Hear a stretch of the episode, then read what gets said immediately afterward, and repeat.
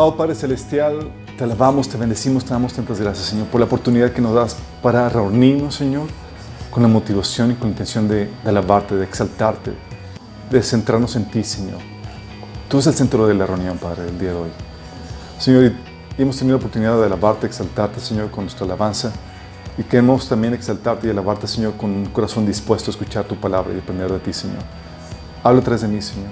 Cubre mis debilidades, Padre. Que tu Espíritu Santo fluya, Señor, en estas eh, enseñanzas, Señor. Que la palabra sembrada, Señor, produzca en nuestras vidas el fruto que tú has deseado para ellas. Te lo pedimos en nombre de Jesús, Señor. Ok, chicos. Estoy emocionado porque vamos a hacer un eh, Reloaded. Vamos, estamos repitiendo el, taller de matrimonio, no manicomio. Sí. Sí. Eh, y estamos repitiendo esto en parte porque eh, a los que nos están sintonizando ya han de saber, eh, me han preguntado por, por, los videos del taller de, de, matrimonio. Sí, me lo han pedido no una, bastantes veces. Digo, pues nada más tenemos los audios. ¿Por qué? Porque YouTube nos borró el canal tres veces. Pero entonces, este es un taller que va eh, forma parte de, del proceso de discipulado que damos aquí en Minas. Y si tú dices, oye, yo tengo problemas en mi matrimonio, yo tengo, quiero aprender qué onda con esto. Este es el taller que es para eso. Pero no te emociones. para llegar a ese taller te viste, tuviste que haber tomado el de sanidad emocional, mente renovada, el de liberación o perturbación demoníaca y de desintoxicación sexual. ¿Sí? ¿Por qué? Porque vamos a edificar o vamos a hablar todo ese taller asumiendo muchas cosas que hay ahí. Esas herramientas son básicas para lo de matrimonio. ¿sí? O sea, esperamos que ya sepas cómo pelear en esos frentes de batalla que hemos estado discutiendo en esos, en esos talleres. ¿sí? Lo, aquí los principios que, que, vamos a ver son importantes y es necesario que los aprendas, pero no, se van a, no van a funcionar por sí mismos si no aplicas lo, lo, lo visto en los demás talleres. ¿sí? Y es algo que, que ahora más que nunca con toda la agenda que estamos viendo en, por parte del gobierno, que, oye, que están permitiendo eh, la definición de matrimonios, que están queriendo interferir en cómo educas a tu hijo.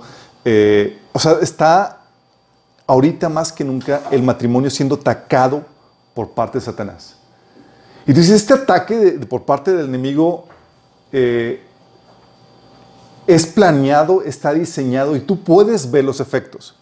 Y puedes ver los efectos, obviamente, porque tú conoces a la gente ves cómo están los matrimonios hoy en día y demás, pero la estadística también te puede dar un vislumbre de, de, la problemática que estamos viendo actual, uh, hoy en día. Sí. Quiero platicarte cómo está en cuestión de estadística este, este asunto del matrimonio. En cuestión de, de, de, estadística, tú podemos, podemos ver el ataque del enemigo eh, reflejado en el índice de, de, divorcios. En 1980, por ejemplo, por cada 100 matrimonios, ¿sabes cuántos divorcios había? 4%. O sea, estamos hablando que, que estábamos, eh, la tasa de divorcio era un 4% con respecto a, los, a, a la tasa de, de, de matrimonio. Eso es muy bien. Los 80, sí. ¿Y quién no tiene nostalgia de los 80? ¿Quién vivió en los 80? Aquí? Yeah.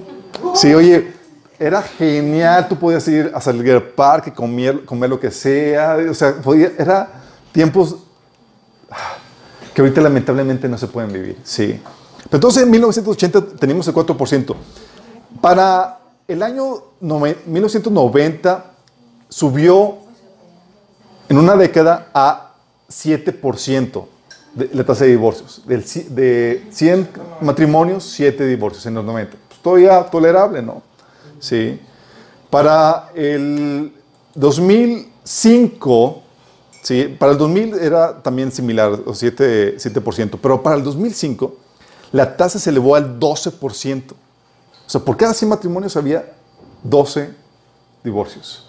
Sí, 2005. Ya empezamos a ver como que sufrir el, el, el, el impacto ahí. Y por cada, y eso fue aumentando en 2010, ¿saben cuánto? 15%, sí. 2013 aumentó al 19% y para el 2008, 2018, 35%. En Monterrey, sin embargo, es una de las tasas con mayor, mayores índices de divorcio. ¿Saben cuánto es? En Nuevo León, 50%. 56%. que si yo por eso me voy a vivir a otra parte. no. No, Sí. por, eso, por eso se viene. por eso se vienen a Monterrey algunos. No, imagínate las estadísticas. Dices, oye, estamos hablando de, de un 4% a un 56%. O sea, te casas hoy en día y tienen tienen la probabilidad, 50% de probabilidad de, de terminar divorciado. ¿Sí?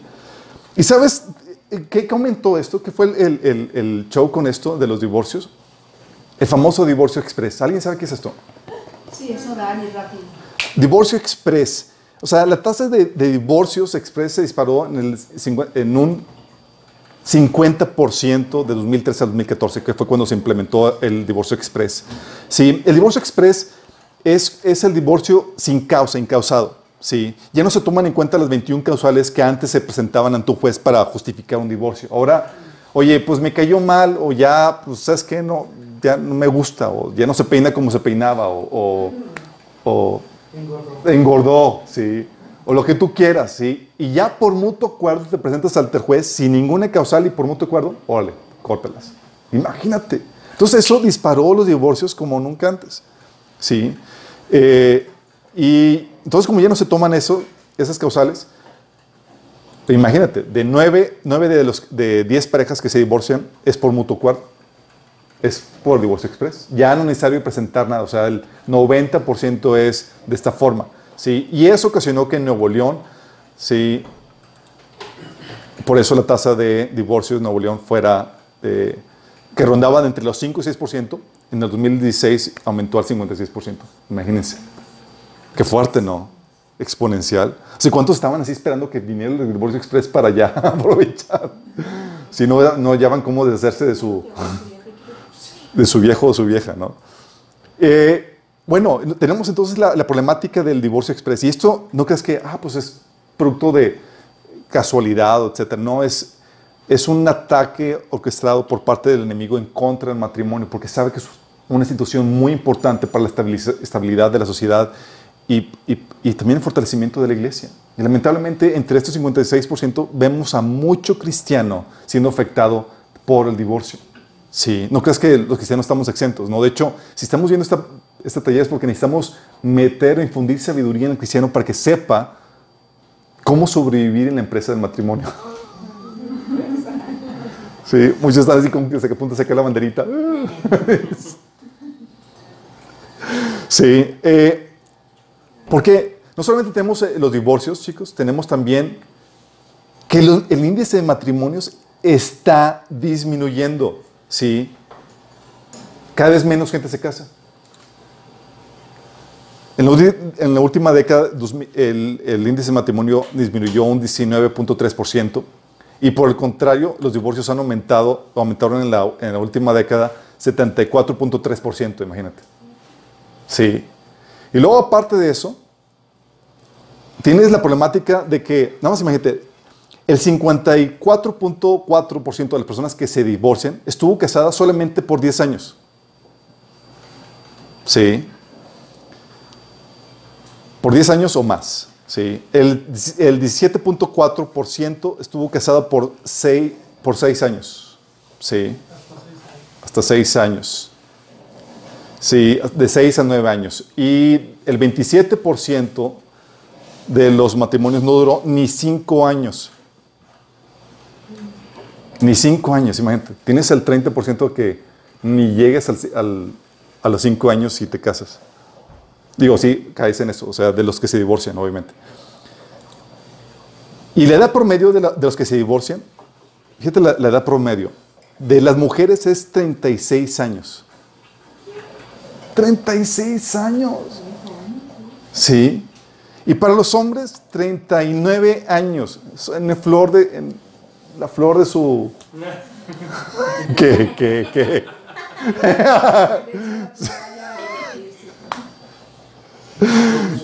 En la flor de su Los juventud. adolescentes, adolescentes no, no. No. Digo porque tengo 40 años, sí, claro. Imagínate, tenemos esta problemática con la administración de matrimonios. Y también Dices, oye, ¿qué contribuye todo esto? Hay varios factores que contribuyen a esto. Una es la, o sea, es, un ataque de varios, de varios frentes que el enemigo ha, ha realizado en contra de- del matrimonio. Uno de estos, y obviamente un factor cultural y económico, es la igualdad de preparación y oportunidad que ahora la mujer tiene. Si antes la mujer era, vivía en casa y era su función y su rol en la casa, ahora se fomenta que estudien, se preparen y toda la cosa. De hecho, ahorita a los que están estudiando en la universidad, yo recuerdo, en mi tiempo, sí, que no fue hace mucho, había carreras donde la mayoría de las mujeres, de la mayoría de los estudiantes eran mujeres. Sí, mayoría. Era como que encontrar un hombre era raro. Sí, obviamente carreras que son, que dicen mientras que me caso, ¿verdad? Pero en muchas eran tal cual, sí, de acuerdo. No. Entonces, obviamente hay mayor preparación y hay mayor oportunidad. Muchas empresas ya la mujer tiene un rol eh, profesional muy importante. De hecho, por ejemplo, en, en nuestra empresa, todo nuestro staff administrativo son puras mujeres. Que dicen, sí, vamos a tomar control de todo, desplazar al hombre. Eso es discriminación. Esto es discriminación. No, pues es que.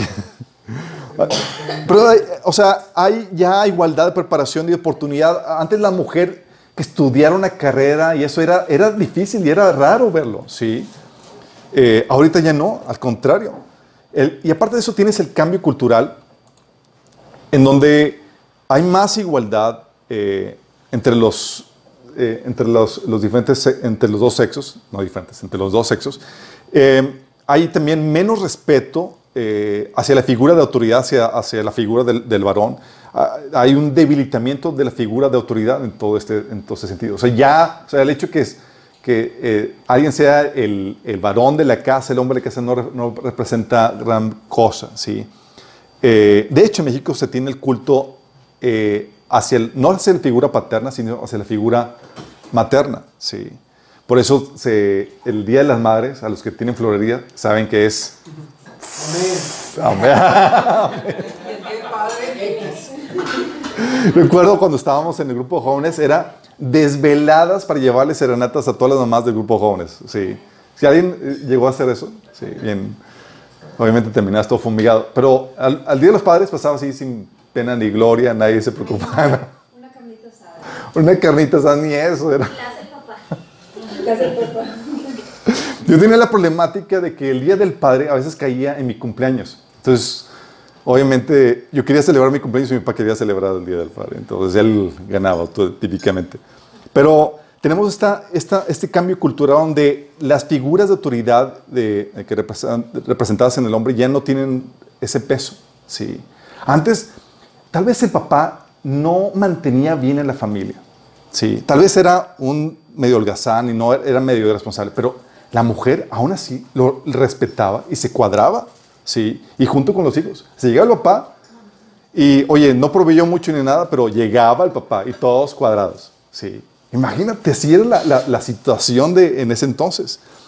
Eh, y esta- este cambio cultural donde ya no se respeta esa figura de autoridad, donde hay mayor oportunidad y preparación por parte de la mujer, hace que la mujer tolere menos cualquier abuso que el hombre pueda generar o cualquier incomodidad que el hombre pudiera generar en el matrimonio.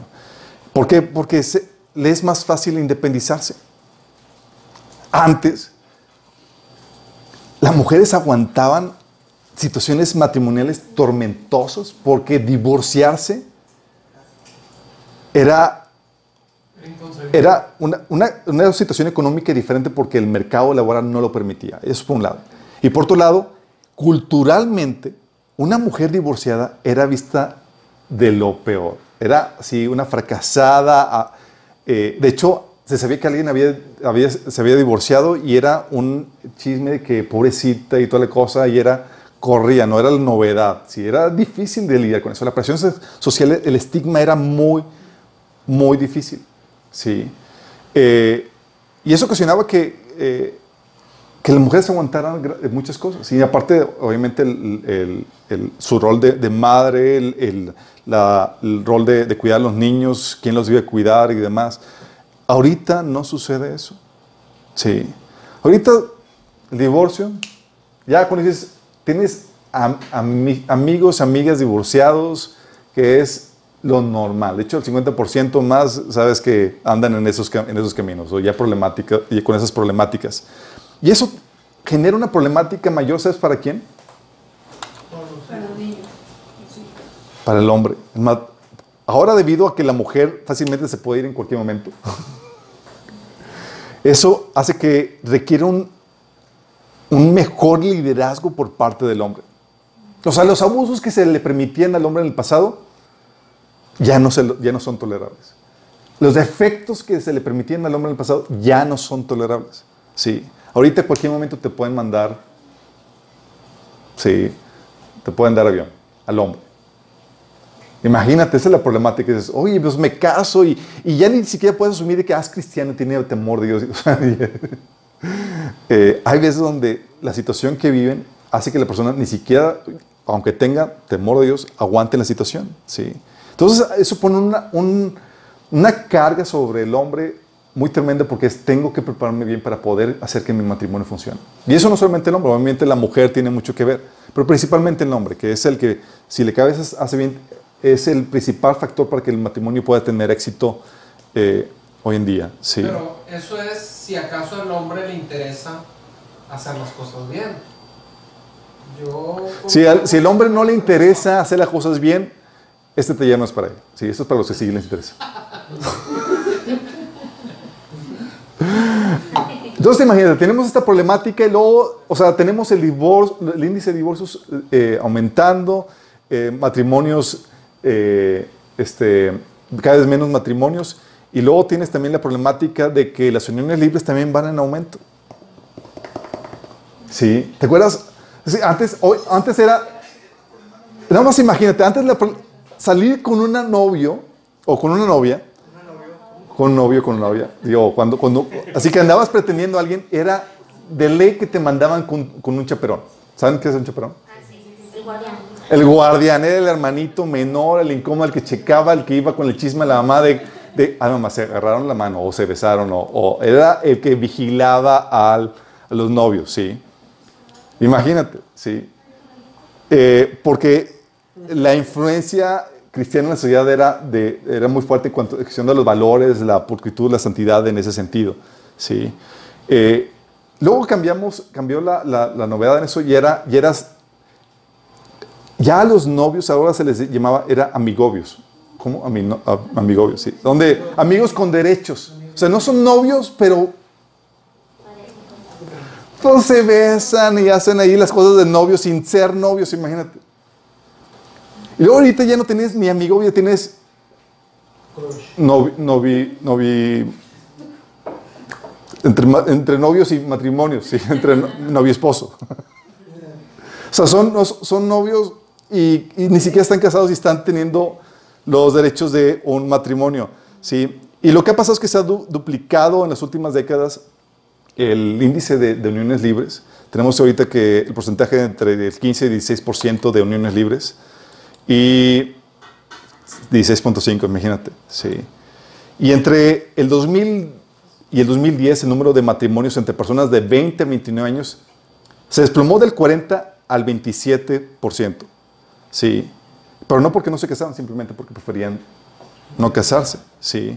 Porque el, el aumentó el, el, número de uniones libres del 15 al 23%. Imagínate. Sí. ¿Qué otros factores tenemos hoy en día aparte de esta problemática que ya te dan la libertad de que, oye, no te casas? Sí. Y es algo que, que se mete en la, en la, en, dentro de la iglesia cristiana. Y hay pastores que, que comentan el hecho de que pruebas antes de, del matrimonio. Una hermana me decía, es que mi pastor me dice que, que prueba antes de matrimonio para ver si encajamos. ¿Cómo que tu pastor te dice eso? Sí. ¿Qué iglesia ¿De qué van a encajar? Van a encajar.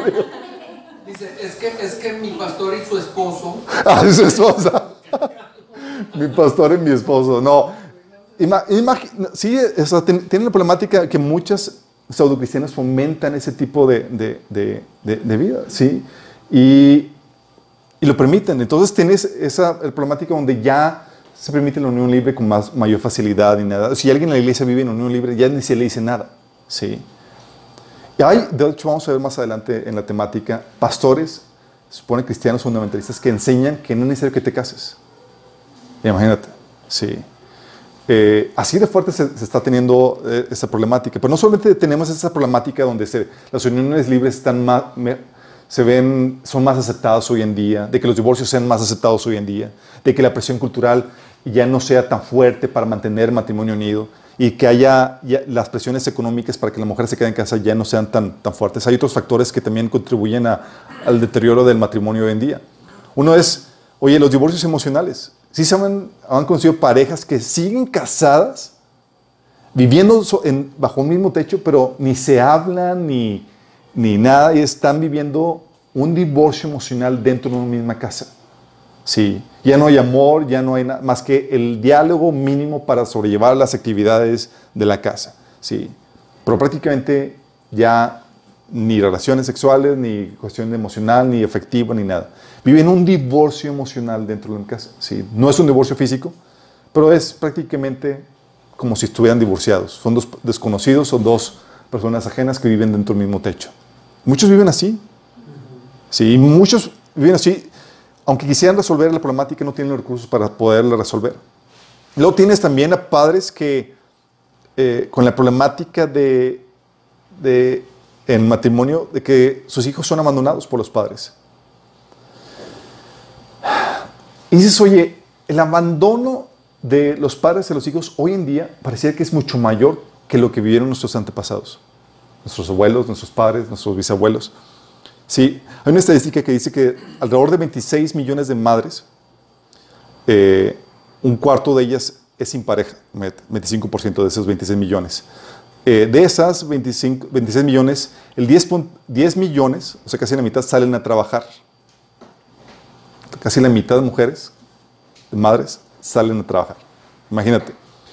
Y de los hijos menores de 4 años de estas mujeres, casi 3 millones de las escrituras salen, solo, solo medio millón acude a alguna guardería pública. Sí. Estamos hablando de que de, de esos 4 millones de criaturas, de esas madres, solamente medio millón acude a guardería pública. Estás hablando que 3.5 millones se quedan solos o al cuidado de quién sabe quién, sí, según estadísticas del INEGI. Eh, en Estados Unidos, de acuerdo a la sección de 2000, eh, eh, a una estadística que sacaron, sobre el cuidado de los niños, más del 64% de las madres con niños en edad preescolar trabajaba en 1999. Este porcentaje es cinco veces más grande de lo que era en 1947. Estamos hablando de que aumentó un 500%. Sí. Y hoy en día es muy normal encontrar a madres que... eh, y muchas veces no es por, por, por asunto de necesidad económica, eso es lo fuerte del asunto. Muchas veces esa, ese, el, descuidar a los niños, y, y eso es por, es por mantener más que nada el estatus. Recuerdo, nos ha tocado conocer familiares o, mejor dicho, amistades en donde, oye, batallaban para atender a su hijo.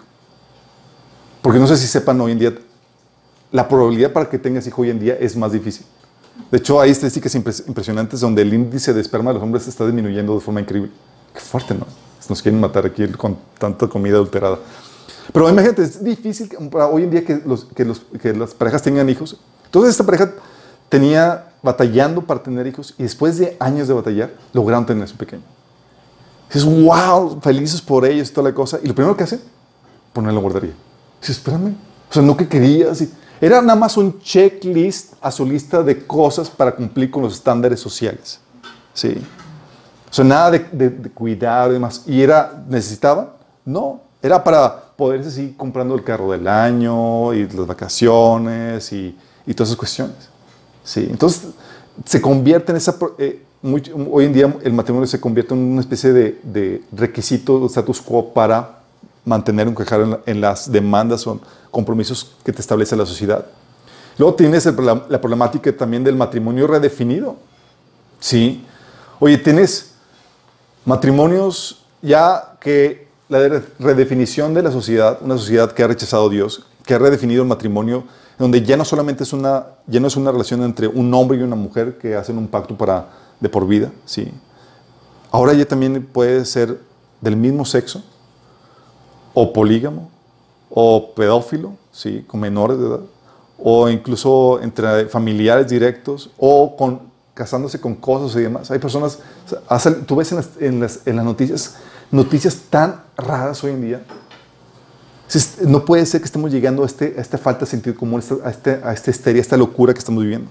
Oye, personas casándose con su computadora. Sí. O tres mujeres, tres, chicas casándose. Sí. Sí. O, casándose con un árbol.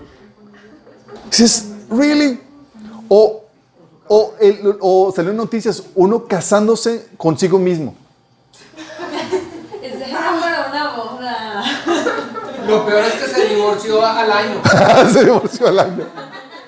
No se faltó. Imagínate, ¿sí? O sea, ¿cómo, cómo te casas contigo mismo? Juro, digo, qué bonito soy, qué lindo soy, cómo me quiero. Digo, Yo leí una nota de una señora que se casó con ella misma, pero porque no había encontrado casarse y ella quería su fiesta y sus fotos. Pero si encontraba un, un novio, sí se iba a casar con él. Pero ¿cómo? Pero te das cuenta a lo, a lo ridículo que se llega hoy en día. Pero te habla, te habla de la redefinición del matrimonio, ¿sí? Donde ya... cua- y muchos se quejan, es que el matrimonio está- es, es- exclusivo. Digo, no, eh, ex- está excluyendo un montón de gente por, el matrimonio heterose- heterose- heterosexual. Pero cualquier definición, por naturaleza, es exclusiva. Sí, o sea, estás excluyendo a un montón de cosas que no son porque estás definiendo algo que sí es. Sí, cuando defines algo, oye, ¿qué es el matrimonio? Estás definiendo lo que es con respecto a lo que no es. Vas a excluir aquello que no es. Y se quejan de que, ah, pues exclu- es, eh, es que estás excluyendo mucho- a un montón de gente. Pues claro, es una definición. Se tiene que definir con claridad qué es el matrimonio. Y lo que hemos estado viviendo un matrimonio de una definición que la sociedad ha tenido por más de dos mil años, ahorita ha llegado prácticamente a su fin y ahorita está aceptando. Y luego no solamente eso, esta locura, esta histeria de la redefinición del matrimonio, los gobiernos, las organizaciones la están apoyando, la están impulsando, ¿sí? Para que la sociedad lo acepte. Imagínate lo fuerte que es esto. Entonces tenemos el ataque frontal. De hecho, no, aquí en México, sí. ¿Se acuerdan cuando, cuando Peña Nieto propuso el matrimonio de- del mismo sexo? Hace dos años. ¿Alguien se acuerda? Sí, no, no supe. Pónganse al tiro, chicos, con las noticias que nos conciernen. Fue, fue, Estados Unidos fue en el 2015 y nosotros al año siguiente, en mayo de 2016, el presidente Peña Nieto, Peña Nieto, Peña Nieto, propuso una iniciativa a nivel nacional de matrimonio sin discriminación. Fíjate cómo lo manejan, sin discriminación. Es decir, quiero hacer trizas la definición del matrimonio. Y con lo cual el matrimonio, eh, eh, personas de- del mismo sexo podían contraer ese matrimonio a nivel nacional, porque ya se, estaba, ya se podía hacer en varios, varios estados. Obviamente, yo recuerdo ese año estaba, pues, se armó la histeria. Todo México puso el grito en el cielo, imagínense. Había marchas, es- organizaciones católicas y cristianas estaban haciendo presión acerca de eso, y eso ocasionó que eh, la Cámara de Diputados lo, lo rechazaron. Sí. Y dices, ¡wow! Lo logramos, pero ¿qué crees? Con la resolución de jurisprudencia, jurisprudencia estás hablando de cuando hay una sentencia que dicta un juez eh, en una, eh, a nivel nacional o estatal, con esa jurisprudencia, con, ese dictamen, eh, que fue emitido el 12 de junio de 2015, obliga a todos los jueces, jueces a seguir este criterio favorable del matrimonio homosexual eh, a todos los que se amparen en cualquier estado. Oye, si yo me casé en Saltillo, por aquí en, Nuevo León todavía no permite, me amparo y ya es válido aquí. Sí. O me quiero casar con solo para pararte. ¿Y qué trae con eso? Eso les permite gozar todos los beneficios que ello implique, como la seguridad social por parte del IMSS, las instituciones sociales de vivienda, Infonavit y todo eso. Pero también, algo muy importante, les permite adoptar niños. Imagínate. Sí. Qué fuerte, ¿no? Tienes la redefinición del matrimonio, pero no solamente tienes eso, tienes también el problema de la infidelidad. Fíjate por to- todos los lados que está atacando esto. Sí. La, infidelidad está fuertísimo. En el 2012 ah, se encontraron una estadística donde el 15% de las mujeres y el 25% de, lo- de los hombres habían tenido alguna vez eh, en su vida relaciones con personas que no fueron su pareja, su o sea, fuera el matrimonio. 2012. Sí. Eh, en- encontré una más reciente, 2018, y de- decía que el, el 90% de los hombres y el 70% de las mujeres en matrimonio habían sido infieles por lo menos una vez en su vida. Imagínate. Mucho. Es demasiado. O sea, te topas a una persona y es como que seguramente fue infiel o es infiel. Sí, imagínate. Y el otro 10 y, tre- y 30% no quiso opinar. El día el 10%, 10% restante no quiso opinar, imagínate. Pero sí, de hecho, recuerdo, ahí tengo amigos eh, cristianos que, que tienen relaciones muy cercanas con gente no cristiana y me dicen que, eh, es que Alberto, a mí me echan carro porque llegan mis amigos, todos casados, y me dicen, ¿qué en serio? ¿Nunca has tenido ni una canita al aire? O sea, ¿nunca has tenido relaciones con, con nadie más que con tu esposa? Y él, pues sí. Y todos asombrados. Y yo, órale, pues, ¿qué tan mal está la situación? Y hasta que vi la, la estadística dije, pues en la torre, pues está... Está terrible, imagínate. Vivíamos igual de- Eh, vivíamos igual. Es que cuando te relacionas con puros cristianos y que son tan santos como ustedes, chicos, pues uno ni lo siente. ¿Qué, ¿De qué se ríen? ¿Qué onda? Amén. Pero imagínate, o sea, 90% de los hombres, 70% de las mujeres. Sí. eh, eso de acuerdo a... eh, dice, no que sean actualmente, pero han sido infieles por lo menos una vez. Eh, este es- estudio fue del eh, eh, Instituto de Psiquiatría Ramón de la Fuente, sí, realizado en México. Y, luego dices, oye, es que la fidelidad ahora más que nunca es facilísimo. Hay páginas dedicadas para eso. No si sepan. Sí.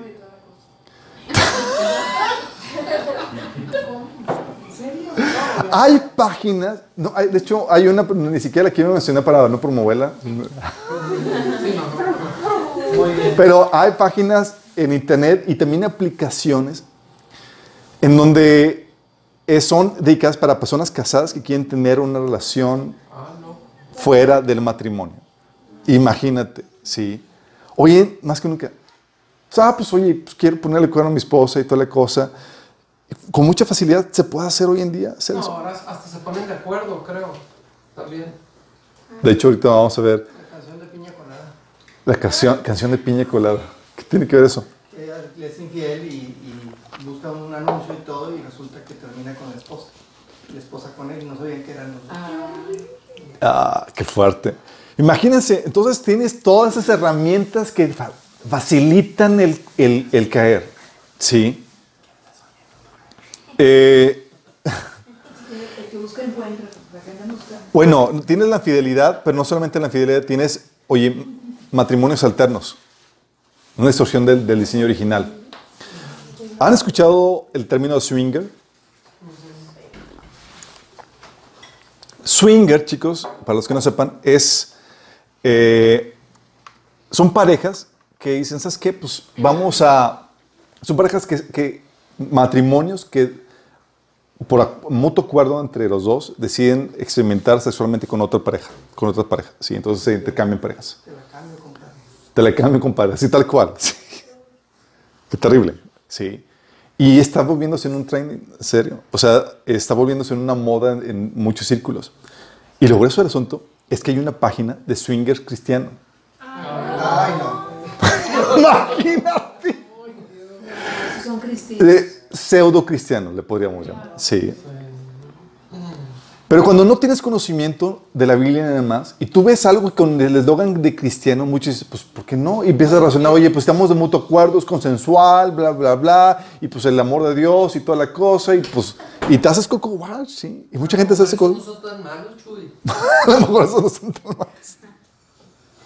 Imagínate, esta, esta- también este ataque por este, por este frente, o también las parejas DINK, D-I-N-K. ¿Saben qué es eso? Las parejas DINK es un término en inglés que es Double Income No Kids. Es eh, ingreso doble sin niños. Sí, que son parejas que deciden casarse para no tener hijos. Olvídate de, andar batallando con cambiar pañales, niños mocosos, y disciplina. Na- es, vamos a disfrutar la, la, la relación de matrimonio y es, vamos a viajar, vamos a ir de aquí a allá y, co- y, y con la idea de no tener hijos. Y esa eso está bien, está mal. ¿para qué se casa? Hay muchas razones para que casarse, pero vamos a ver todo eso. Sí. Pero, de hecho, yo conocí a una, a una pareja DINK eh, y le decía, oye, pero ¿por qué no? ¿Y sabes qué me decía él? Yo le decía, es que eso es muy egoísta, o sea, no quiero batallar. Luego me dice, no, el egoísta eres tú porque tú quieres trascender por medio de tus hijos. Yo, o sea, tú quieres satisfacer una necesidad así egoísta de trascendencia. Yo, ¿cuál trascendencia? Digo, la verdad es que es parte, los hijos son parte de lo que Dios da para poder eh, bendecir y criar personas para que sirvan al Señor. ¿sí? Bueno, esta, esta tendencia de parejas DINK eh, entre los, eh, las parejas en, España, por ejemplo, ya forma el, 40, el 14%. Sí, en España. O sea, de por sí no tienen hijos, luego tienen esta problemática, están, o en, en Buenos Aires, el 11.3% de las parejas son de ese tipo. Sí. Entonces tiene esta, también esta problemática. O también la problemática de matrimonios que no parecen matrimonios, sino manicomios. Son esos matrimonios donde parece casa de locos. Gente gritando, platos volando, teléfonos. Voy a ventanear mi mamá aquí un poquito. Pero en mi casa sí era. sea, en mi casa era, cosas volaban, sí. Eh, gracias a Dios, platicando con otra pareja me di cuenta que no éramos los únicos, pero eso trae consuelo. O sea, parejas donde, oye, cada pelea eran trastes rotos porque hablaban platos. ¿Sí? y recuerdo que, te- que yo te, platicaba que dice, me decían, Chuy, o sea, es que ya no, o sea, acá- o sea tanto, tantas peleas tenemos y, y tan pocos trastes que tenemos que comprar platos desechables. ¿Cómo se Esos no duelen. imagínate. Dolía menos el golpe. Imagínate a qué, a qué nivel, ¿no? En, en mi casa también volaban cosas, volaban vasos, volaban platos, hasta y volaban teléfonos. O sea, recuerdo, eh, mi- mis papás muchos, eh, discutían mucho por teléfono y gritaban por teléfono como si no escuchara y era como para que todo el vecindario escuche y sepa que estoy enojado con mi, con mi marido. Entonces, ah, recuerdo que eh, en esa ocasión mi mamá estaba tan enojada que agarra el teléfono, era un teléfono inalámbrico y agarra la- todo eso y lo agarra y lo avienta a la calle y estaba lloviendo. Nada más veo el teléfono, sí, que se lo lleva el agua.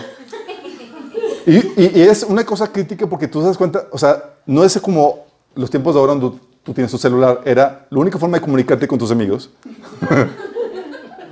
Era con ese teléfono, o sea, ¿no se acuerdan de las horas de, de donde planchabas tu, la oreja con el teléfono platicando aquí? Bueno, era el único medio de comunicación prácticamente. No había internet, no había eso más que el teléfono como había.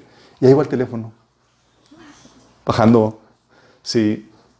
Y esperaba que, que, saliera otro. Bueno, así muchos matrimonios son. Gritos, cosas... ter- O sea, mi papá, recuerdo, a veces se enojaba y llegaba así como, ah, con una fregada, fa", y golpeaba la tele.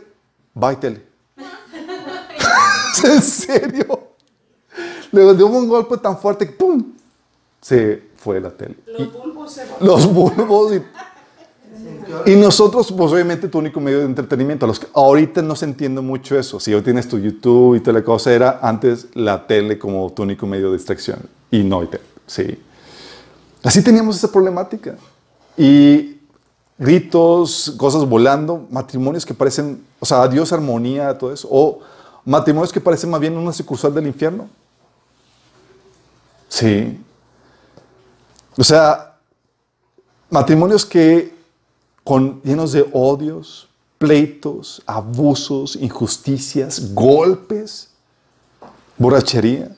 O sea, donde hay, hay personas, hay, hay, hay cónyuges donde está la situación tan fuerte en el matrimonio que prefieren trabajar hasta altas horas de la noche para no llegar a su casa. por la problemática que se enfrentan. O hijos que nada más dicen, quieren estar fuera en la calle porque la casa no es una casa donde se respire la presencia de Dios, donde, no haya, donde hay armonía. ¿sí? Eh, por lo insoportable que es. Insultos, gritos, menosprecios, hay toda obra de la carne ahí. ¿sí? Todas tienen estos factores y dices, wow.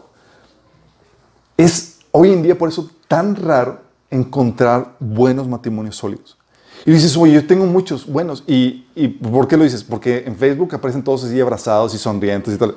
No, es- si tú ves en Facebook aquí todos bonitos y sonriendo y abrazados, lamentablemente la mayoría de los casos no es verdad.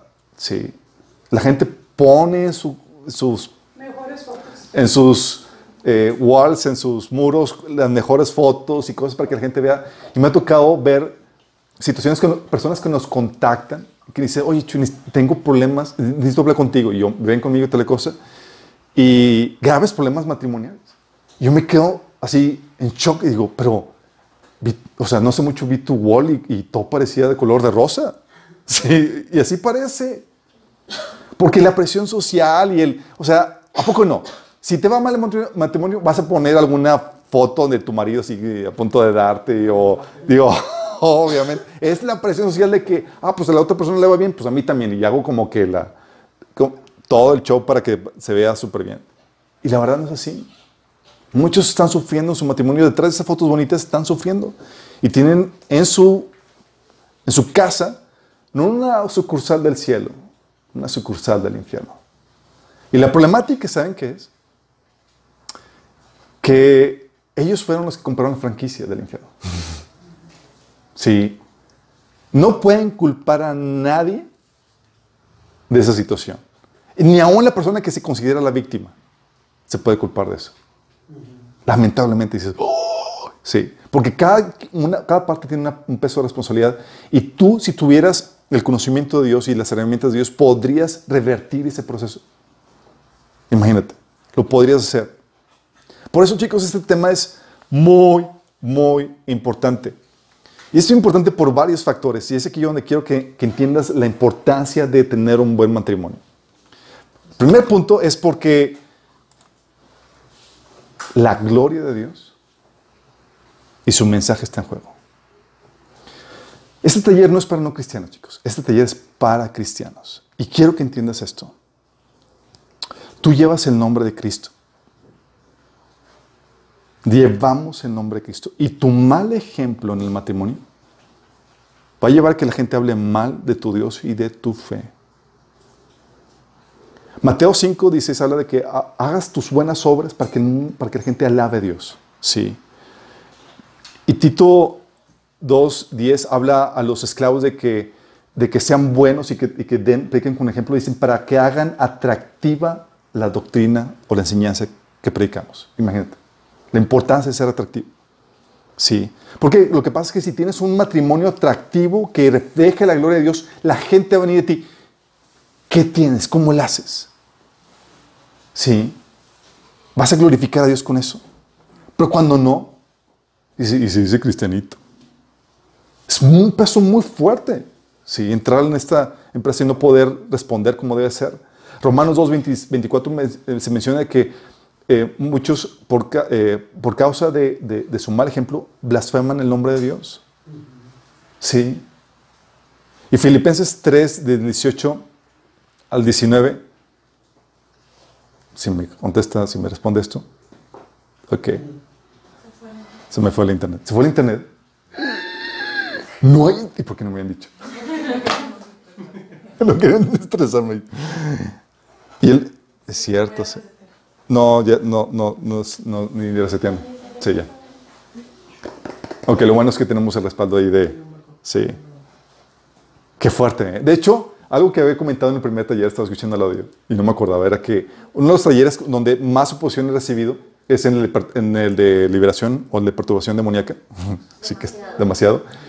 Y en el de, y en el de matrimonio. Imagínense. En los, los talleres más, más pesados.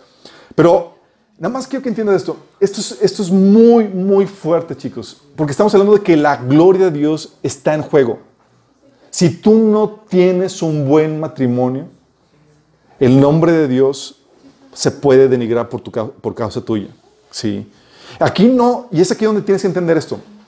Aquí no importa tu comodidad. Tu comodidad no vale nada comparado con la, la importancia de la gloria de Dios.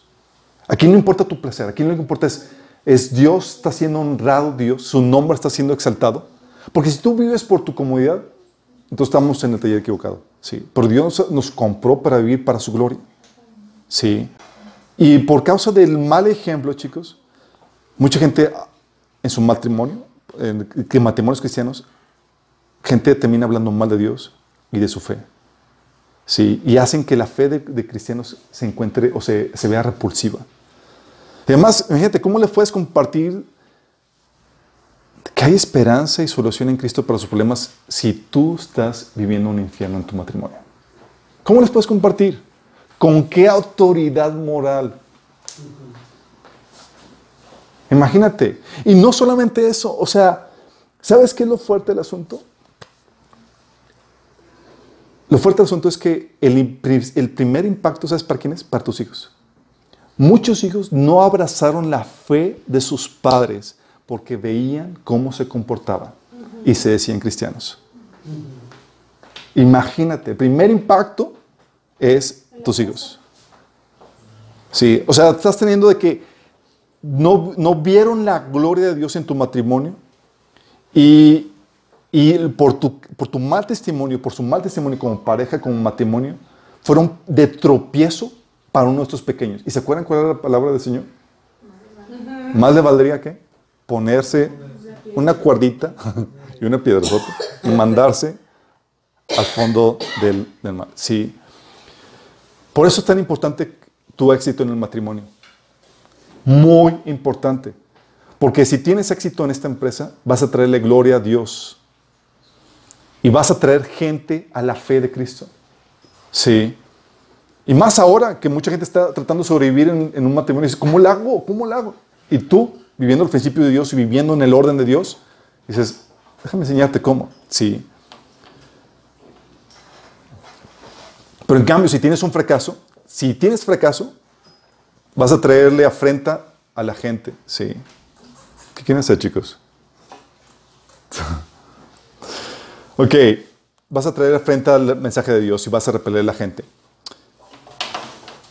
También, ¿por qué es tan importante esto? Porque muchos, porque tu fracaso en esta área, chicos, también puede costarte la vida eterna. ¿Sí sabían eso?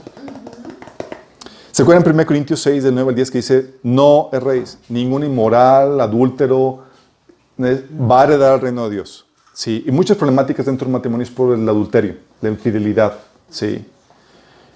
Y por no mantenerse fiel y eso, lo que ocasionan es que no solamente echen a perder su matrimonio, le dicen bye bye a su salvación. Imagínate lo fuerte esto. Y no solamente esto.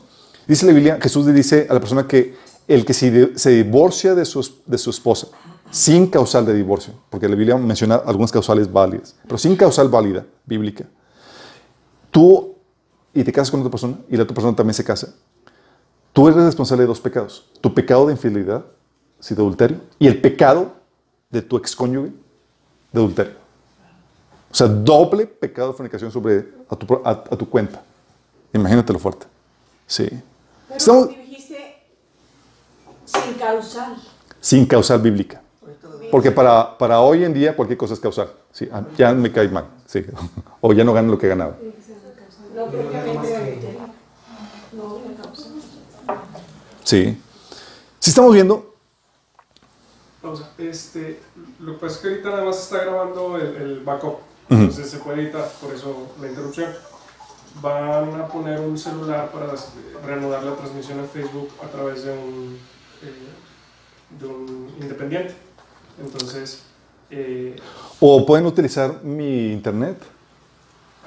Pero tu internet, sí, de hecho se está, se está conectando, lo está usando para YouTube. Ah, sí, sigue. ah, entonces sí estamos interrumpiendo. Sí estamos inter- Qué padre. Escribe, pon, pon el, el com- ya. Ah, perfecto. Entonces ya, sí, sí estamos en vivo entonces todavía. Sí, Les dejo. la- eh, eh, Leslie tiene Facebook ilimitado y nos está concediendo postearlo ahí. Ah, perfecto. Wow, chicos, sorry. Es que se, a los que nos están sintonizando, se nos fue el internet. Oren por nuestro internet, por favor.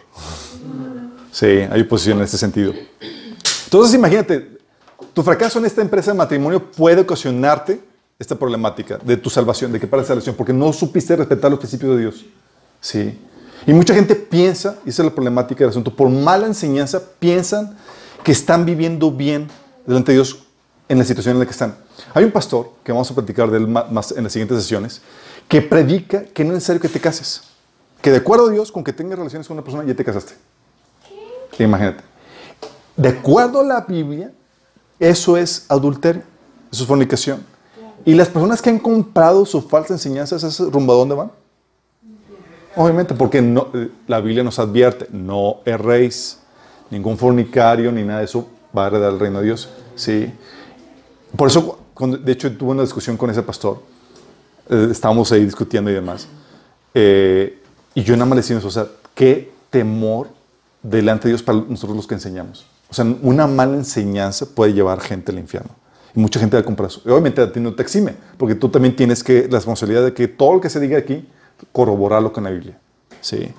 Porque es fuerte, qué peso de responsabilidad. Entonces tú obviamente tu fracaso en esta área, el no entender bien lo que Dios enseña acerca de esto, puede costarte la vida eterna. También, la problemática también es que si no tienes, si no tienes éxito en esta empresa del matrimonio, te desacredita del ministerio. ¿Sí sabían eso? Desacredita, ¿por qué? Especialmente en el ministerio de obispo de pastor. Oye, no me va bien el matrimonio, tengo problemas de matrimonio, descalificado. Todos tienen, todos tienen problemas de matrimonio, sí.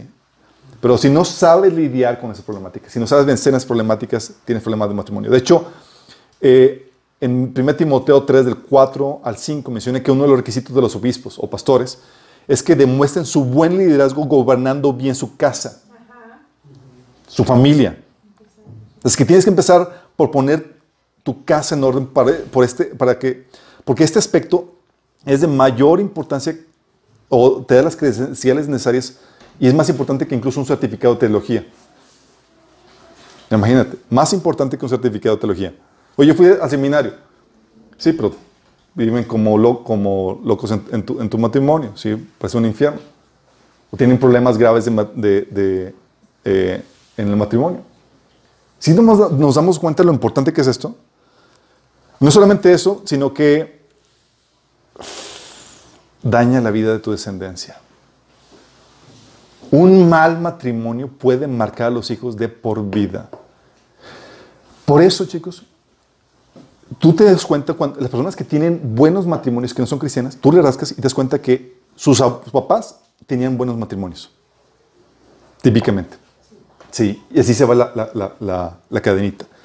Pero los que tienen malos, malos matrimonios eran porque también sus papás tenían pésimos matrimonios y esos patrones se van repitiendo. ¿Se acuerdan cuando vimos el taller de sanidad emocional de cómo las heridas se van heredando, se van repitiendo? Sí, lo mismo pasa. O sea, un mal matrimonio daña a los hijos y los condena a seguir repitiendo eso, menos que Señor haga la obra de, restauración y, sanidad en su vida. Imagínense. Sí. Entonces puede dañar la, tu descendencia. Eh, cocinar, puede cocinar desaliento, puede cocinar que los padres, eh, una mala, puede cocinar una mala paternidad. Y lo grueso del asunto es que por un mal matrimonio, muchos hijos deshonran a los padres. ¿Y saben cuál es la, receta secreta para que alguien le vaya mal en su vida? La deshonra a sus padres. Mal matrimonio, casando que a los hijos les vaya mal. ¿Sí? Entonces daña a tu ascendencia. La otra es que afecta obviamente a la sociedad.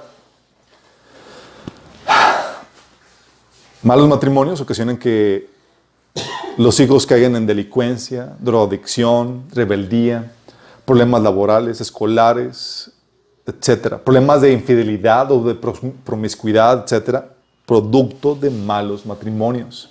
Personas que no, que, que, rechazan la fe, que abrazan el ateísmo y toda la cosa, y se oponen a Dios, mm, típicamente problemas de malos matrimonios. Qué fuerte, ¿no? Qué peso. Dices, oye, ya me casé, ¿cómo lo hago para quitarme ese peso de responsabilidad? No, no puedes, sorry. sí. Es un peso de responsabilidad muy fuerte. Si te das cuenta, mucho depende de, de que esta empresa del matrimonio, este proyecto de matrimonio que, en el cual está su base meterte, lo lleves con este peso de responsabilidad. Es que vamos a ver varias temáticas en este taller.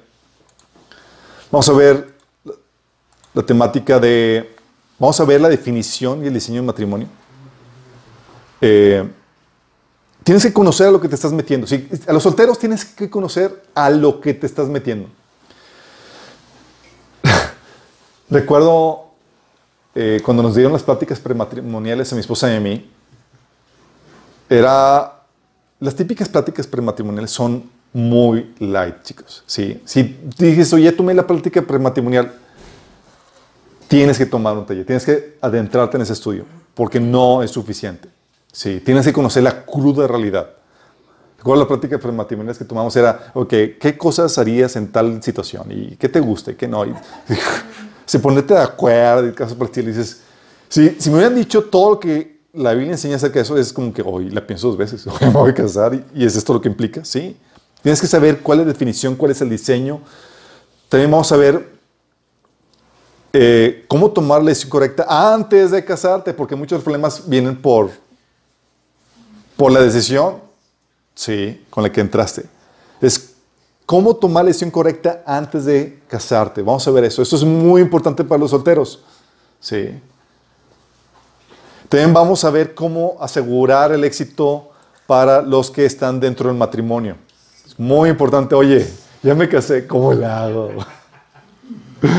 ok, vamos a ver qué anda con eso. ¿Cómo, ¿Qué principios te enseña la Biblia que debes seguir para que tengas éxito en el matrimonio? También a, vamos a ver la normativa para la relación de pareja. Es decir, hay toda una serie de normativas que la Biblia enseña dentro del matrimonio. O sea, ¿cuáles son los derechos? ¿Cuáles son las responsabilidades? ¿Cuáles son los roles? ¿Cuál es la autoridad? Eh, ¿Cómo se resuelven los conflictos? ¿Qué onda con las relaciones sexuales? Etcétera. Vamos a ver todas esas cuestiones. Vamos a también ver la, qué onda con las diferencias de género. De género hombre y mujer. Que, que bien necesario aclarar. Okay, sí. Hay ciertos roles, ciertas diferencias y muchas problemáticas que hay entre matrimonios porque no saben, las mujeres no saben cómo son los hombres. Y muchas problemáticas de las mujeres, digo, de los hombres, es porque no saben cómo son las mujeres. Que vienen de Venus. Sí, las mujeres vienen de, men- de Venus Que y las- como no se ven exactamente. De hecho, algo que le platicaba, que, porque obviamente son problemáticas típicas en matrimonio y algo que le he hecho, carro, le he hecho mosca a mi, a mi esposa es que, digo, a ti te faltó un hermano. Si hubiera sabido, si hubieras tenido un hermano, hubiera sabido que los hombres somos así, o sea, un montón de, ya no te hubieran avisado, sí. Eh, también vamos a ver qué onda con la, vamos a ver qué onda con la normativa de la crianza, para la crianza a grandes rasgos, aunque eso lo vemos a profundidad en el, en el taller de, de padres sabios. Vamos a ver también qué onda con la regulación para las desviaciones. ¿A qué me refiero con las desviaciones? Hay situaciones del matrimonio que, que se desvían, no son las ideales. Oye, eh, por ejemplo, ¿qué onda con el divorcio? ¿Cuáles son las normativas que Dios estableció para el divorcio? ¿Cuándo sí, cuándo no? ¿O cómo lo hago cuando ya estoy divorciado y estoy y fuera de, de lo que Dios estableció? ¿Qué onda con el yugo desigual? ¿Sí?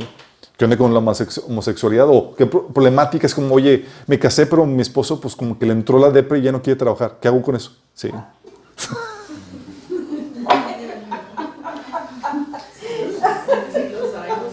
Depende.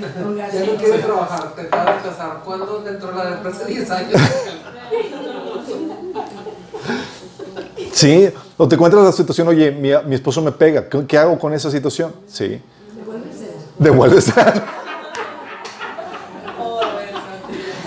No, no, eso, eso no. Córtalo, mi chato.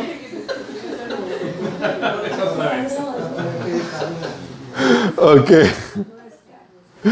Entonces tienes la, la problemática de qué onda con las desviaciones también. Vamos a ver qué onda con las anomalías de matrimonio que son parte de, de esas desviaciones. Sí. Eh, oye, el esposo no quiere trabajar, la esposa iracunda, hijos rebeldes, problemas y retos que vas a tener que enfrentar en el matrimonio. Sí. Pero quiero terminar con, retomando con el diseño original, sí, haciendo una pequeña introducción con esto. Explicarte. Dios diseñó el matrimonio, el diseño del matrimonio, chicos, Dios lo hizo, lo, lo, diseñó para un estado de perfección en el Edén. Sí. Las problemáticas son producto típicamente del desvío del diseño original que Dios estableció para el matrimonio. Entonces dice, oye, si es una desviación del diseño original, ¿cómo era al inicio? Sí. Porque en el grado en que nos desviemos de ese diseño será el grado de problemáticas que tendremos en nuestro matrimonio. ¿Cómo era el diseño original en relación entre Adán y Eva? Sí. ¿Cómo, eran, eh, cómo era esa situación antes de, la caída? Sí. Y hay, mucha gente que tenemos que no saben cómo era la situación y hay que aclararles cómo era el asunto. Por ejemplo, o sea, antes de la caída, ¿qué hizo Dios? Dios creó al hombre y lo puso a trabajar. Y muchos piensan que el trabajo fue un producto de la caída. Sí, ah, pues si no, Adán no hubiera pecado, no, tendría que trabajar. No, mi chavo. El trabajo es algo ordenado por Dios. O algunos incluso piensan que, cuando el hombre pecó, Dios le dio por esposa a Eva. Sí, que, o sea, que la mujer es un castigo de, de- para el hombre. Que se ah, pecaste. Órale, te voy a dar. No, Adán, o sea, Dios le dio a Eva antes de la caída como ayuda idónea. No fue un castigo, chicos, aunque lo sientas así a veces. Sí.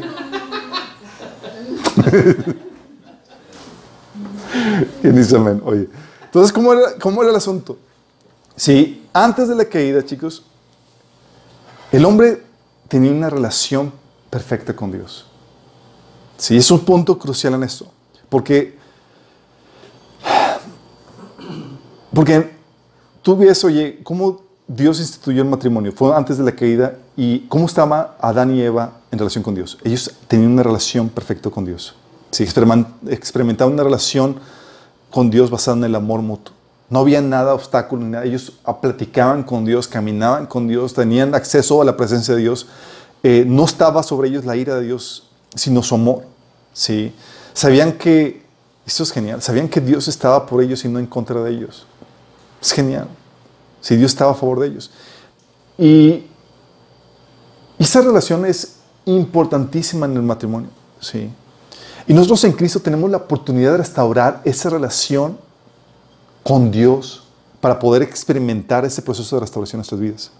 ¿Sí? Por eso, cuando llegan con nosotros personas que, requieren consejería matrimonial y eso, lo primero que, lo que, hacemos cuando nos sentamos es, ¿cómo va tu relación con Dios?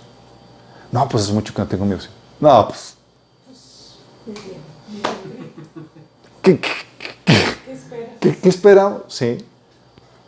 Mucho del deterioro del matrimonio es porque las personas están desconectadas de Dios. Sí. Y Jesús no, lo que viene a hacer es, eh, Jesús en nuestras vidas, viene a restaurar nuestra relación con Dios, así como lo fue eh, con Adán y Eva antes de la caída. Sí.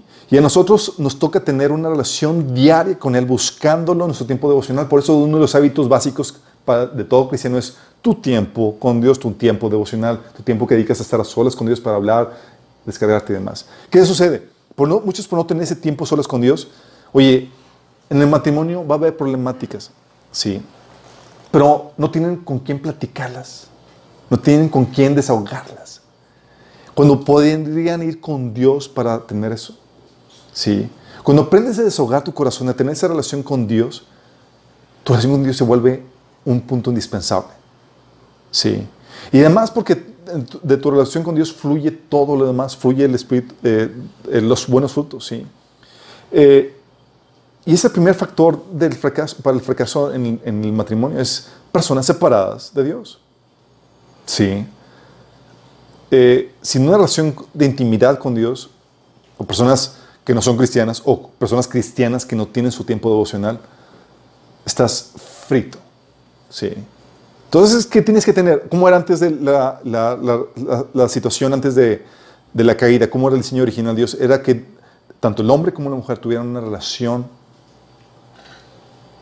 con Dios directamente. Y eso es indispensable porque eh, ¿de qué manera suplimos nuestras ne- necesidades emocionales, chicos? Esa es nuestra relación con Dios. Todos tenemos la necesidad de sentirnos amados, valorados, seguros y con propósito. ¿Y que, ¿a dónde tenemos que acudir? Para que Dios nos llene del vacío. Señor, lléname. Pero ¿sabes qué es- esperamos? Esperamos que el, el cónyuge nos llene. Y eso te expone a terribles decepciones y terribles amarguras, porque no lo va a poder hacer, no tiene lo suficiente, porque tu vacío, tu necesidad emocional es tan grande que solamente Dios la puede llenar. Sí. Hay mucha gente que dice, no es que, pues la Biblia dice que, que- que vio Dios a Adán y Eva, eh, vio a Dios a Adán que estaba solo y dijo, pues no es bueno que el hombre esté solo. Está porque estaba medio vacío. No, no, no, no. no. Medio vacío. O sea, no, no estaba buscando su media naranja. Quiero que entiendas bien esto. Antes de que, de que Dios le diera a Adán a Eva, Dios tenía, digo, Adán tenía a Dios. Sí. ¿Y Dios no es más que suficiente? Claro, es más que suficiente. Dice, eh, si tienes a Dios, tienes todo. Sí. Y que eh, un salmista decía que fuera de él nada deseas en la tierra. Dios no cuando vio a Adán eh, eh, solo, dijo que no es bueno que el hombre esté solo. No, no lo, su diagnóstico no fue un problema de que ah, le falta algo, está vacío, necesitamos algo que lo llene. No, al contrario. Su diagnóstico fue, es, está tan lleno que necesitamos alguien en quien vaciar, en, en donde vacíe su, llenura. Su copa está rebosando. Entonces, ¿qué, qué va a hacer? Que Dios le dio, un vaso en quien derramar ¿sí? ese amor que él estaba recibiendo de Dios. Sí. Por eso el hombre se tiene que llenar con Dios para poder bendecir o, satisfacer a su esposa. Un hombre vacío es terrible para una mujer. Sí. Por eso, por eso el hombre tiene que estar, tiene que aprender a ser lleno con Dios. Sí, tiene que aprender a tener esa relación que satisface esa relación plena con Dios. Y también antes de la caída, tenían, aparte de tener una relación con Dios, tenían algo muy importante. En Adán y Eva moraba el Espíritu Santo. Tenían la llenura del Espíritu Santo. Sí. Acuérdense que la separación entre Dios y el hombre no fue no vino sino después del pecado. Sí. Y ah, inmediatamente después de que pecaron, se separó el Espíritu Santo de- de- del hombre. Y Dios prometió que iba a volver ese estado donde la presencia de Dios habitaba dentro del hombre. Prometió la, y a lo largo del Antiguo Testamento se prometía la venida del el Mesías o el ungido, que significa aquel en quien mora el Espíritu Santo. Es decir, Jesús iba a nacer en la condición en la que Adán y Eva vivían antes de la caída, con la presencia de Dios morando dentro de él. Sí. ¿Por qué? Porque la presencia de Dios en tu vida es lo que te hace sentir esa plenitud de Dios. Dice la Biblia en, Rom- en Romanos 5, 8 que es por medio, eh, Romanos 5, 5, que es por medio de su Espíritu Santo en nosotros que podemos sentir el amor de Dios. O sea, si no tienes el Espíritu Santo, no sientes el amor de Dios. Esa llenura emocional que requieres no la puedes sentir. ¿sí? Y esa llenura no se llena con las circunstancias, cosas o las relaciones. Mm, Por más que quieras, hay, hay parejas que, que están buscando la condición perfecta para llenarse emocionalmente. Si, si, si mi esposa fuera tan solo así, o si mi esposo fuera así, o si tuviéramos vacaciones de esta forma, o si tuviéramos tantos hijos, o si tuviéramos la casa de esta forma, o tuviéramos esto. Y están buscando formas artificiales de llenarse. Cuando nada de eso va a satisfacerlos. El escenario perfecto con tu vacío lo vas a convertir en un terrible escenario. Y el escenario, y por más deplorable que sea, con la llenura y la presencia de Dios, se convierte en lo más maravilloso. Imagínate, imagínate lo, fuerte de esto. ¿eh? Sí. Porque lo que nos llena es la presencia de Dios. Y en ellos moraba el Espíritu Santo. Y eso permitía que fluyera el carácter de Dios en sus vidas. Porque ¿qué pasa cuando tienes el Espíritu Santo dentro de ti? Empieza a fluir el fruto del Espíritu. Se tenía, estaban hechos a su imagen y fluía el fruto, el fruto del Espíritu, que es amor, gozo, paz, paciencia, bondad, benigni- benignidad, fe, templanza, mansedumbre y fe. ¿Sí? Como dice en, Ro- en Galatas capítulo 5. Entonces, imagínate, con personas llenas, plenas, llenas del Espíritu, donde fluía el fruto del Espíritu Santo, ¿qué puedes esperar? Es que algo asombroso, sí, en la relación, algo que era parte eh, eh, integral del jardín de Edén, que es el jardín de las delicias. Era la relación que era parte para disfrutar, y aparte eran motivadas por amor, no por su llenura. La presencia de Dios los desbordaba, como decía el salmista, mi copa está rebosando, porque la presencia de Dios es lo que hace en nuestras vidas. Hace que estés tan lleno que, que de amor. Sí. ¿Y quién no sabe que la mayoría de las problemáticas en el matrimonio son por cuestiones de egoísmo? ¿Sí saben? El egoísmo es lo que carcome eso. Porque fuimos, el Dios diseñó el matrimonio para que funcione con personas que fueron hechas a la imagen de Dios, así como lo- como sucedía antes del, del Edén. Entonces, ¿qué Dios quiere hacer? Hay personas que no necesitan tomar ningún taller de, de- de- de matrimonio. ¿Saben por qué? Porque el Espíritu Santo ha obrado tanto en ellos la imagen de Cristo que hace que fluya de forma natural.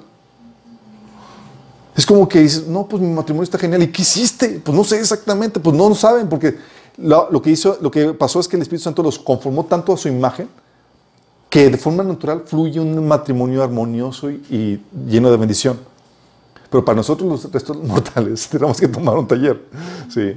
Saber y entender qué onda con esto. Seguir siendo pulidos. Entonces, sale, mientras que tú, conforme tú seas pulido y formado a la imagen de Cristo, vas a experimentar este, este diseño original que Dios quería para, para el hombre y la mujer. ¿Sí? ¿Y qué hace Jesús? Jesús restaura la morada del Espíritu Santo en nuestras vidas. A nosotros nos toca vivir en el Espíritu, chicos, y hacer morir las obras de la carne. Que salgan estos frutos del Espíritu con la ayuda del Espíritu Santo. Y hacer morir. Obviamente eso implica una lucha, porque tu naturaleza pecaminosa se quita. No. Solamente recibes el poder de Dios para hacer morir con el poder de Dios la naturaleza pecaminosa. Así va a haber una lucha. Sí. Y quién sabe qué es esa lucha intensa. Ay, tengo que ser paciente, tengo que ser paciente. Sí. Y que, de hecho, mi esposa que decía, ¿cómo decía ese modo? De que ya se me acaban los frutos del Espíritu, por favor, puedes rezar media hora. Hay que se recarga. En lo que vuelvo a recargar la paciencia de, de regreso. Sí. Y ese es otro factor, ese es el segundo factor de fracaso, chicos. Personas que se casan y que no están plenas. Y están buscando satisfacerse emocionalmente en uno al otro en la, o en la circunstancia de Dios. Personas no plenas o sin los frutos del Espíritu. Sí. Movidas por el egoísmo. Es un factor de fracaso. Sí. ¿Se acuerdan en, los frentes de batalla, de guerra espiritual? Vimos un taller de, de guerra espiritual y vimos los seis frentes donde el enemigo te ataca. Vimos que el primer frente es el punto de, es en tu relación con Dios. Que si tú debías tener tu tiempo de intimidad, de oración con Dios, y sabías pelear en ese frente, el enemigo, tenías ganado un frente en donde el enemigo ya no iba a poder atacarte y vas a conquistar muchas áreas. Y si te das cuenta, este frente de la guerra espiritual te va a permitir tener un buen matrimonio. Y el segundo frente era el frente de, eh, del carácter del Espíritu, eh, eh, mostrar el carácter del Espíritu Santo. Porque muchas peleas, muchas victorias del enemigo, ¿sabes por qué son? Porque no pudiste mostrar un poquito de paciencia. O porque fuiste imprudente en tal palabra. O porque fuiste algo hostil en esto. Y el matrimonio, ¡puf! sí. ¿Se acuerdan Proverbios? Dice, la respuesta amable quita la ira. Y tú por no responder así amablemente, incendiaste un fuego que quemó toda tu casa. Sí. Es otro frente. Y también algo que tenían antes de la caída era que eran instruidas por Dios. O sea, caminaban con Dios, platicaban con Dios. Adán tenía alguna duda o algo. Señor, ¿qué onda con esto? Ah, sí, explicarte. O sea, Dios mismo enseñaba explicaba a Adán y Eva todas las cosas. Qué genial, ¿no? Así como que, a ver, ve, yo me imagino a Dios platicando a Adán y Eva, yo me platicarles esto y les enseñaba las cosas, sí. O sea, y es algo que Dios hace con nosotros al restaurar nuestra relación con Dios. Por eso es importante, con- importante con- nos ha- conocer su palabra. Él nos ha dado su palabra, sus instrucciones. Dios no está presencialmente aquí físicamente como Adán y Eva, pero sí tenemos sus enseñanzas, sus instrucciones. Y a nosotros nos, nos toca vivir en obediencia. ¿Lo tenían físicamente? Era Jesús. Jesús. ¿Sí?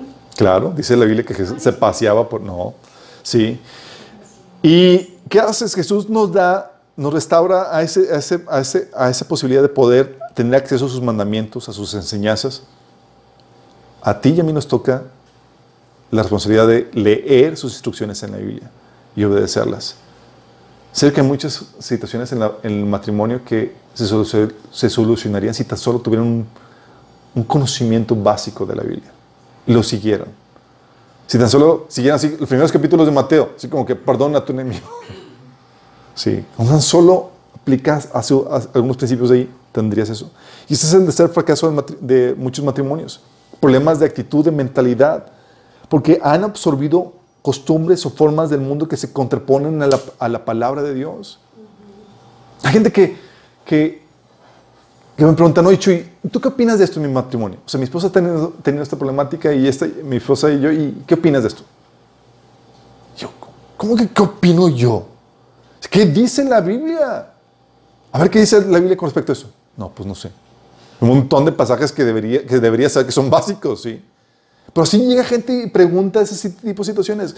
No se trata de seguir opiniones de hombres, chicos. Se trata de saber qué dice Dios al respecto.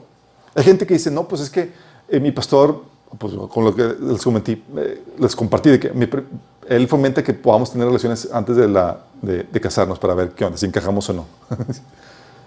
¿Qué dice la Biblia? O lo otro, es que mi pastor eh, sí, sí me permite divorciarte. Tu pastor puede decir cualquier cosa. ¿Qué dice Dios? Sí. Tu pastor no es Cristo, tu pastor no es Dios y Él tiene la responsabilidad de darte un consejo bíblico. Si das su opinión y no te dice lo que dice la Biblia, huye de ese pastor.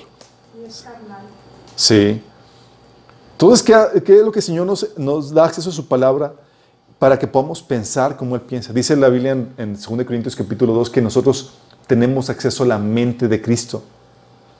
Pero el mundo va a querer venderte la idea de cómo es el matrimonio, cuáles son los propósitos, cuál es el diseño correcto. Y tú tienes la responsabilidad cristiano de no tragarte eso. Y la forma de poder escupir la mentira del enemigo es comiendo verdad, conociendo la verdad. Si no, ¿cómo filtras? Sí. Y ese es otro fracaso, el tercer factor de fracaso en el matrimonio. Problemas de mentalidad carnal en el matrimonio. Problemas de ignorancia con respecto a las ordenanzas que Dios estableció para el matrimonio. O pro- de obediencia a dichas ordenanzas. ¿Se acuerdan del tercer frente de batalla? Uno de los frentes de batalla que vimos en, en la guerra espiritual, que era el conocimiento. El enemigo va a atacar tu conocimiento que tienes acerca de ese tema. Sí. Y muchos reprueban esto. Como les he comentado, muchos de ustedes y de nosotros, si, si el enemigo te dijera, salta, porque escrito está, enviaré tus ángeles para que no, no tropiecen. Y, si estuviéramos ahí siendo tentados, ahí hubiéramos saltado. ¿De qué murió? Pues de, de- de su ignorancia con respecto a la Biblia. Sí. Y así pasa. Y hay pasajes que se transgiversan o se sacan fuera de contexto que son utilizados para, para enseñar muchas herejías. Y el otro factor, que este factor es importante, es que fueron puestos en el Edén, que es el ambiente perfecto creado por Dios, donde hay provisión, paz, armonía, trabajo, salud, etc. Este Edén, chicos, eh, no lo tenemos ahorita y Jesús lo va a, va a restaurar la condición ideal, no ahorita, sino hasta que venga por segunda vez para restablecer el reino de nuestro Padre Celestial aquí en la tierra. Dices, ah, pues está, tenemos una buena excusa para poder justificar nuestros problemas matrimoniales. No, porque Dios estableció que el Edén, más que una situación circunstancial perfecta, es estar en la presencia de Dios, donde la presencia de Dios está. Sí. Y en esta situación de mundo caído, donde hay justicias, maldad y eso, Dios te promete, porque estás en la presencia de Dios, porque amas a Dios, que todo eso va a obrar para tu bien. Y esas situaciones imperfectas, ¿sabes qué Dios, para qué Dios las utiliza en tu matrimonio? Situaciones de injusticia, de crisis económicas, de, eh, cosas que se dan de enfermedad y demás. Dios se las utiliza como tormentas para el matrimonio, para sacudirlo. ¿Para qué?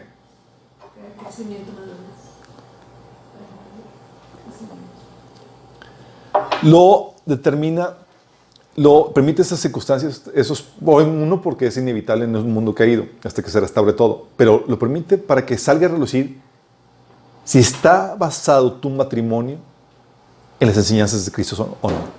¿Se acuerdan la, la parábola que, vi- que- que- que típicamente vimos en escuela dominical del hombre sabio y del hombre prudente? El hombre sabio y el hombre necio, gracias. ¿Se acuerdan? El hombre necio edificó su casa sobre la arena y el hombre prudente sobre la roca. ¿Y qué simboliza la roca? No me salgan con que, es Cris- que- con que es Cristo, por favor. Ah, entonces, ¿qué? es?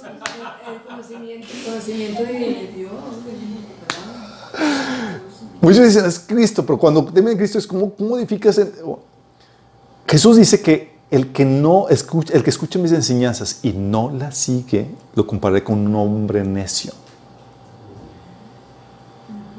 La roca son las enseñanzas de Cristo. Sí. Las cuales las tormentas de esta vida lo que hacen, sacan a relucir si está basado en la arena o en, la roca. En las cosas, eh, si empiezas a, a- se empieza a derrumbar tu matrimonio, empieza a haber crisis y demás donde no aguantas, es porque falta enseñanza de Cristo. O conocerla o aplicarla. Como les he platicado, una vez habla una hermana y me dice, no, la verdad es que yo creo que ya voy a dejar a Dios porque nomás no me ayuda en mi matrimonio. Yo, ¿cómo que no te ayuda en tu matrimonio? Así como que, o sea, tengo problemas en mi esposo, mi hijo, bla, bla, bla, y nomás Dios no hace nada por... Yo, y digo, ¿y, y, y qué estás haciendo? No, pues yo he orado mucho y nomás Dios no me ayuda. Y dice, ¿y tú ya sabes que Dios ya te dio todas esas soluciones? Dice, no, ¿cuándo? ¿Cuándo? Sí, Él estableció todos sus principios y instrucciones en la Biblia. ¿Estás leyendo la Biblia? No. Y le culpas a Dios de que no te ayude cuando ya te dio todas las, toda la ayuda necesaria, todas las herramientas en su palabra y no lo ignora. El problema es de ignorancia que tiene, hermanito. Sí, porque ignora todo lo que Dios ha dado. Entonces, si tu matrimonio está de que no aguante y está, es un problema de ignorancia. Dios nos ha dado, dice la Biblia en segunda de Pedro capítulo 1, que nos ha dado todas las, las- lo que necesitamos para vivir como Dios manda. No hay excusa para vivir o tener la vida que Dios quiere para, nos- para nosotros. Sí. Entonces, aunque no tengas el ambiente ideal del Edén, tú tienes por seguro que aunque vivas aflicciones en este mundo, puedes vencer esas aflicciones, puedes vencer el mundo. Sí. Si sigues los principios que Dios enseña eh, para el matrimonio. Y eso es lo que vamos a estar viendo en estas próximas sesiones. Vamos a ver qué principios estableció para el área del matrimonio, para que no caigas en problemáticas o caigas en, para que no se derrumbe tu casa por estar fundada sobre la arena y no sobre la roca. Sí. Eso va a ser muy importante para los casados y muy importante, muy importante para los solteros. Sí, y solteras.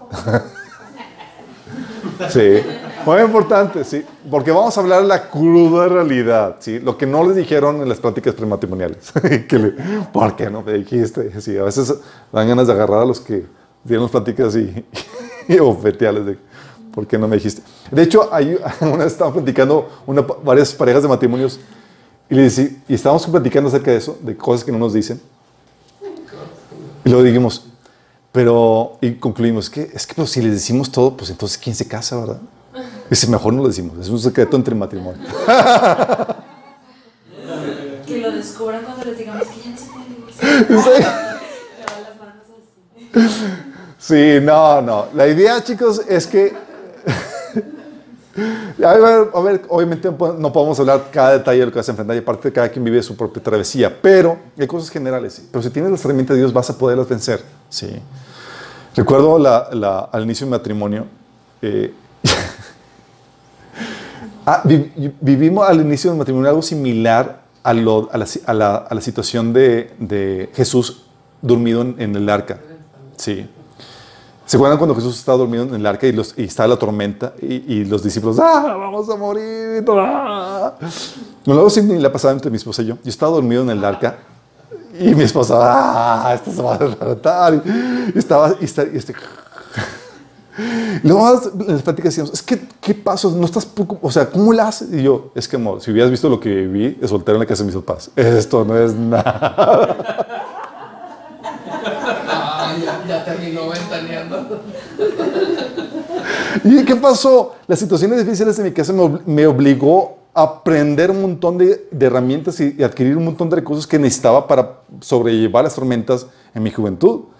Cosas que para esas tormentillas que estábamos viviendo en matrimonio para mí eran pf, cosa de niños. Sí, pero para mi esposa era cosa de vida o muerte. Vamos a morir aquí todos. Sí, es en serio. Sálvase quien pueda, algo así. Sí, obviamente Dios tuvo que enseñarnos y adquirir todo eso. Pero ¿qué pasa? Las, dificultades que Dios permite, por el hecho que no estás puesto en el Edén, te obligan a buscar solución a tus problemáticas. Y de hecho, eso es genial. Porque cuando llegas a la presencia de Dios y, y des cuenta de tu matrimonio, porque vas a dar cuenta de tu matrimonio, si están conscientes de eso, y, digas- y- y el Señor te diga, y tú le digas, Señor, es que Señor, me tocó un matrimonio horrible. Es que me fue muy mal. Es que el Señor dijo, de hecho, hijito, era yo. Sí, el que estaba, ese, dolor, esa incomodidad, ese, ese, ese, eso, que- era para obligarte que buscaras mi conocimiento y mi presencia. Sí. ¿Por qué? ¿Qué hace el dolor, chicos? Te, te indica algo está mal. Sí. Hay dificultades, algo está mal y hay que hacer. Te indica, hay que buscar la solución a esa problemática. Y la solución está en Cristo. Y Dios nos da los principios para eso. Entonces es lo que vamos a estar viendo las próximas semanas. Pero tenemos que comenzar con lo básico. Si tú dices, oye, quiero tener un buen matrimonio. El primer punto es que tengas una relación con Dios. Y la única forma que puedes tener una relación con Dios, de restaurar esa relación, es por medio de Cristo. Entonces, si tú no estás viendo y no tienes esta relación con Dios y dices, oye, yo la tengo, pero si tú dices que la tienes y no te has arrepentido, no la tienes. Dice la Biblia que tus, pecados te, te separan de Dios. ¿sí? Entonces, ¿qué hace que, que Dios te, te pro- te propone? Dios, te, te- te quiere dar amnistía, perdón de pecados, te quiere restaurar su relación contigo. Dice la Biblia que si tus pecados fueran rojos como la grana, como la blanca nieve, como la nieve van a ser emblanquecidos. Pero para eso tienes que estar dispuesto a arrepentirte, dejar de seguir tus propios caminos para seguir los de Dios.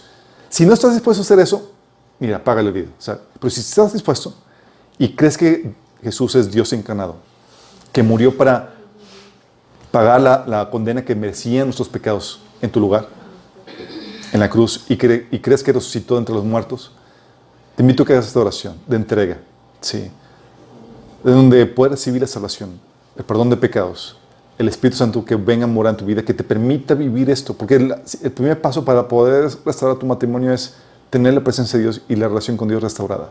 Sin ayuda del Espíritu Santo es imposible sí, poder avanzar. Porque Dios va, las demandas que vamos a ir viendo en las siguientes sesiones, eh, las demandas que Dios pone solamente se, pueden ejecutar o llevar a cabo con la, pres- con la ayuda de Dios mismo. Entonces, si quieres recibir esto, te invito a que cierres ahí los ojos. Sí.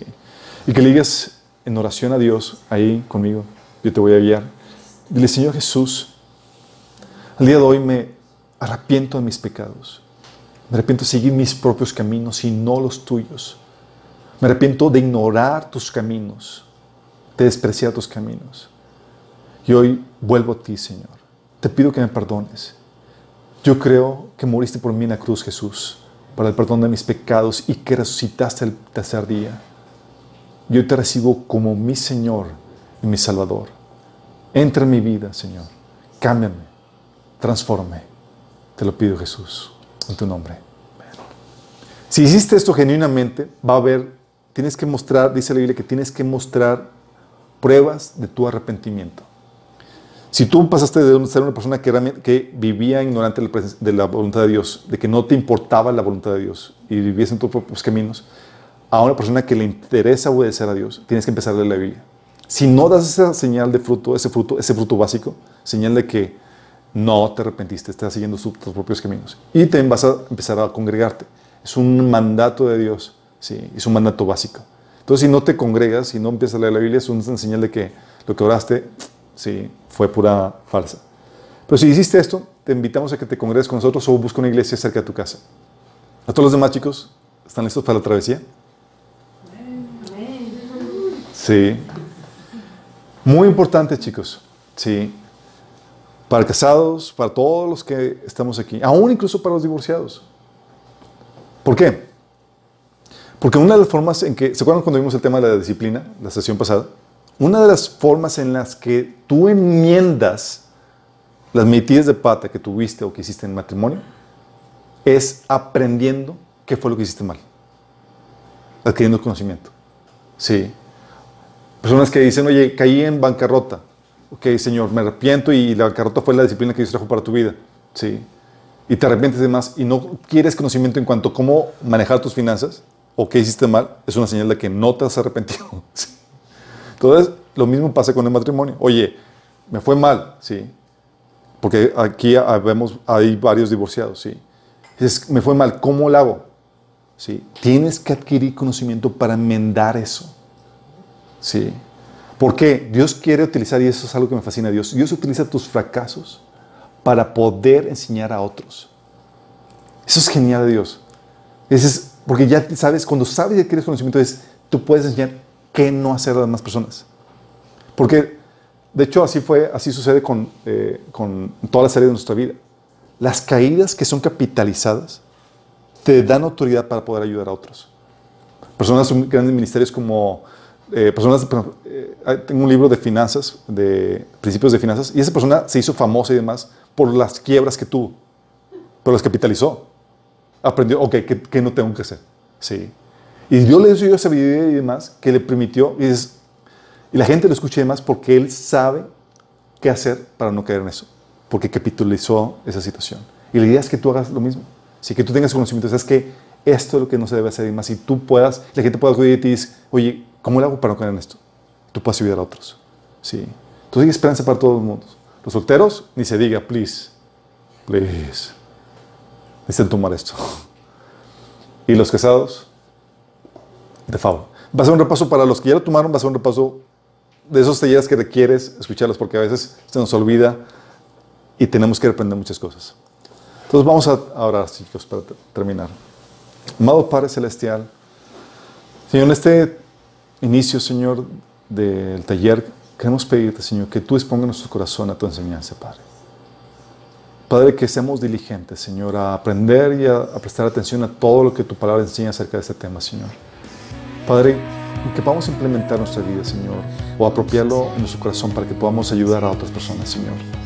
Ayúdanos en este proceso, Padre. Te lo pedimos en nombre de Jesús.